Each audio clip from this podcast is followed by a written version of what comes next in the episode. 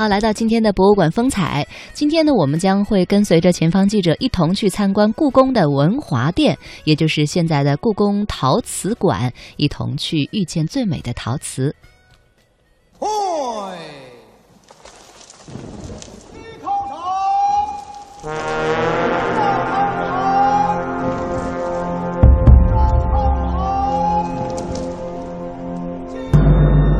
地点：文华殿。坐标：外朝协和门以东。现状：故宫陶瓷馆。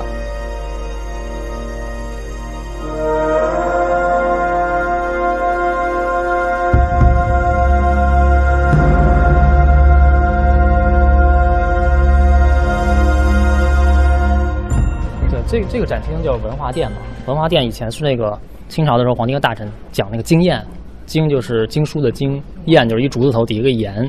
延续的延那个字，啊，应该就是皇帝和大臣们在这一起谈论一些四书五经的一些互相探讨这些东西啊，儒家思想这些东西，在这个地方，就文化氛围还是比较浓的。大概每年二月份的时候啊，仲春时节的时候，在这举行这个经验活动，算是每一年当中年初在紫禁城里面比较重要的一项活动。这样，当时需要这个呃汉臣汉臣去讲，然后满臣用满语也要讲。那清朝的皇帝对这个满语还是非常重视的。这样，后来我们是把这个文华殿辟为了这个呃现在的这个陶瓷馆啊，这个如今的文华殿已成为故宫陶瓷馆，展出了故宫博物院珍藏的历代陶瓷精品。这是整个一个陶瓷的遗址的分布的这么一个示意图，嗯，斑斑点点的，星星火燎原的这样一个感觉，很多都是民谣啊。像南南边这些可能更更多一些，对吧？因为南方的话有很多便利的条件啊，一是像这个有土啊，会有有有这个树木，这都很非常重要的啊。二加上南方的一些这些手工业者也比较多一些啊，这都是它的一些便利的条件。北方的话，相对来来说本来也有一些便利条件，但是北方的战乱可能比较多一些啊，所以导致后来很多的民谣后来就没有了啊。比如像宋代的一些民谣，因为金兵啊或者辽兵啊打过来的时候，这些民谣就没有了啊，这样的。但是南方的这些窑址是后来越来越兴旺，越来越发达，以至于最早的时候我们看那些窑址都是那种群雄争霸那种感觉，但是到了后期，那就是景德镇的一枝独秀了啊，是这个样子。我国是一个文明古国，远在一万多年前的新石器时代早期，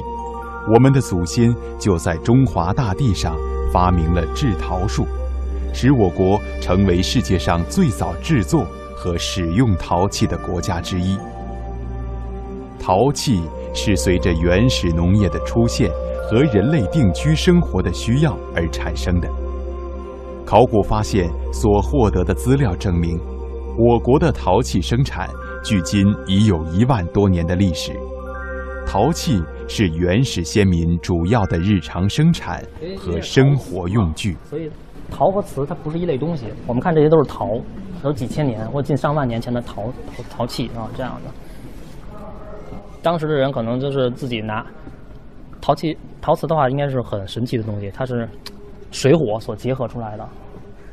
一般东西是没有这种结合能力的。怎么讲？就是泥这种泥土，经过先经过水，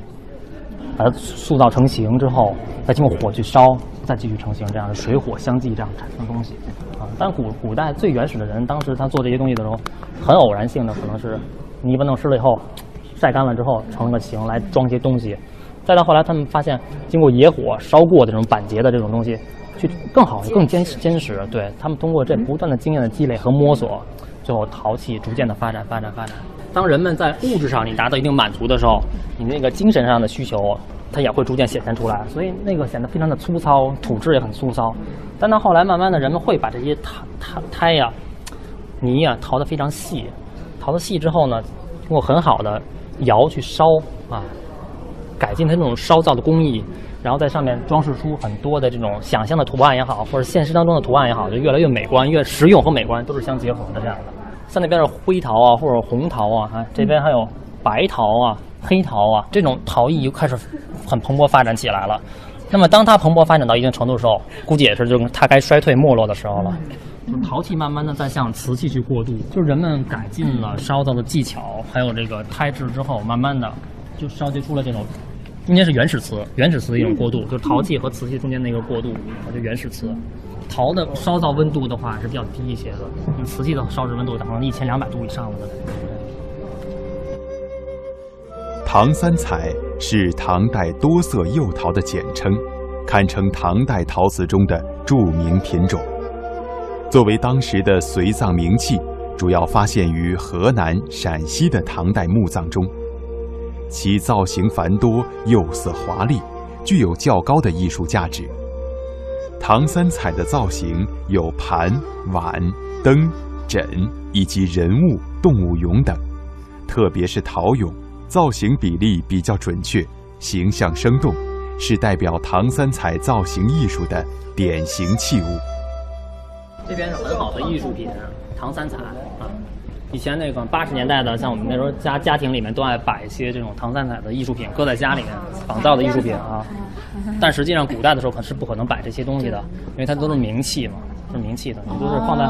都是放在墓葬里的，都放在墓葬里的。但是它的这种造型的艺术啊，那简直是独一，绝对是独一无二的，绝对独树一帜的。但是它能完全反映出当时唐朝那么一个国家、那么一个民族的那种一种很蓬勃、很那种嗯气势。但当时的话，它的釉色的话还不能够完全掌握，所以它那色彩也都比较单一一些，就这几种色彩。嗯，而且你注意，它那脸上，它脸上都没有敢涂涂色彩啊，涂色彩。对，因为它的釉的流动性都非常大。我估计当时的你在脸上涂的话，烧完了之后估计就花了。但实际上，我们看那个人，那个那个这个武士俑的话，他脸上是有彩的。嗯，就跟我们看的那个兵马俑一样，秦始皇兵马俑一样，兵马俑身上是有颜色的，嗯，只不过那种颜色不是釉，不是你烧制上的那种釉，可以经过这么多年不变的，那种颜色涂上矿石颜色涂上去之后，因为没有经过烧制，时代久了之后就没有了，所以我们看的都是白面，实际上它是它的脸上都是有色彩的，可以想象当时如果这个色彩涂上去的话，也应该是神采飞扬的这样一个武士的天王俑的这样一个形象，对，但是非常遗憾在哪儿呢？就是在唐代的时候，我们就有这么有气势的这种这种造像出来。那么到了清代的时候，清代的时候，它的烧制技术、成型技术，包括这种釉的技术，都已经非常高超了。但到了那个时候的人们却没有再去做出这种这种生肖啊、生像啊这种器物出来。每个时代都有遗憾，每个时代也都有自己的精彩。说到陶器。就不得不提五大名窑。宋代时有五大名窑之说，始见于明代皇室收藏目录《宣德鼎遗谱》，上面记载，内库所藏柴、汝、官、戈、钧、定名窑器皿，款式典雅者，写图进城。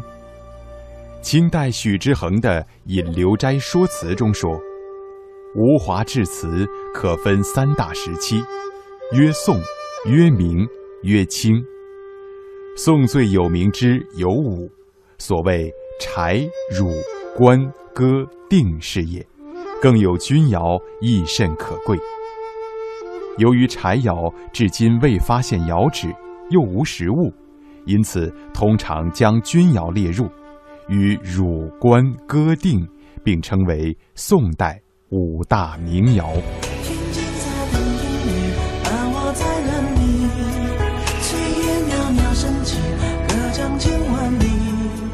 天青色等烟雨，而我在等你。周杰伦这首歌虽然名叫《青花瓷》，但这天青色却真真实实应属于汝窑。汝窑是我国传统陶瓷烧制工艺中的珍品。宋代五大著名瓷窑之一，始于北宋晚期。因为窑址在汝州境内，所以被称为汝窑。在故宫陶瓷馆的一个角落里，你会遇见汝窑，遇见一段精彩。那这里应该是最精彩的吧？但是最精彩的东西却被摆在这个角落里。嗯，如果你要不知道的话，那可能这个地地方被错过了，对吧？那当时周杰伦唱那个《天青色等烟等烟雨》那个。但是他那歌的名字叫《青花瓷》，对吧？嗯。但是他唱的这个歌词里面东西可和那歌名是不对的，对。对，天青色，天青色实际上就是就是这些汝窑这些东西的颜色啊。据说它是以那个玛瑙磨玛瑙磨碎了之后融到它那个釉里面去，然后最后烧结烧结出来这种颜色。汝窑的特色，嗯，器件都非常非常小，而且上面有非常小细小的开片，嗯，那么特别少。非常少，这都属于皇家专用的，而且烧制时间很短，因为北宋后来灭亡了嘛，这属于北宋的窑制啊。中国陶瓷大家族中的钧瓷很特别，很另类，在中国陶瓷史上也有着与众不同的地位。钧瓷发端于东汉，在宋徽宗时期达到高峰，其工艺技术发挥到极致，是宋代五大名窑瓷器之一，汉族传统制瓷工艺中的珍品，被称为国宝、瑰宝。以独特的窑变艺术而著称于世，素有“黄金有价，钧无价”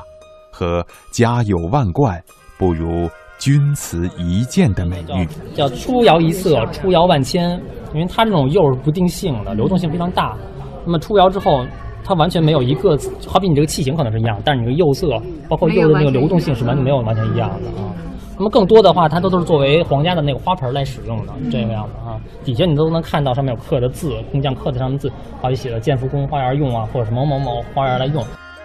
宋代受理学的影响，反映在瓷器上就是规整对称，无论是造型或纹理都遵循这一原则。特别是北宋官窑钧瓷，不论文房用具或大型祭器，都严格遵守这一原则。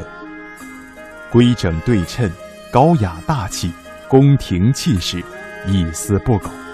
其势沉重古朴、明亮而深沉。与官窑的规整和限制比起来，民窑则充满了更多的灵动与随性，也体现了民间的智慧。刚才我们看宋代基本都是单一色的，当然有它技术上限制，但是也和它那些君主啊，当时掌权的人那种那种喜好有关系的。但是官窑是那个样子，我们看民窑其实是很蓬勃发展的，就这种生活化的状态是非常浓浓厚的啊。你像这这种的吧，你看这种的，它那胎吧，有的胎它很糙，胎不好，然后呢，他们会弄上一层化妆土，最后我再把这化妆土剃掉，留留出那个底儿来，这样就是一一白一黑这样这样映衬的，嗯，非常漂亮。中国瓷器工艺发展到清代雍正至乾隆早期，